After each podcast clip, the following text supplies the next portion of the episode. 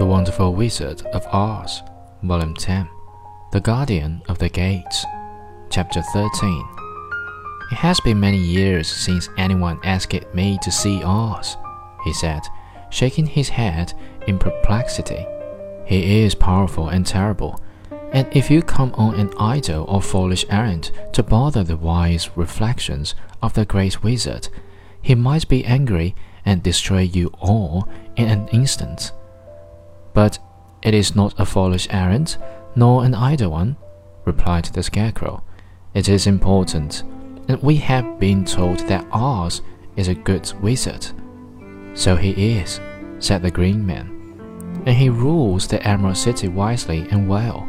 But to those who are not honest, or who approach him from curiosity, he is most terrible, and few have ever dared to ask to see his face.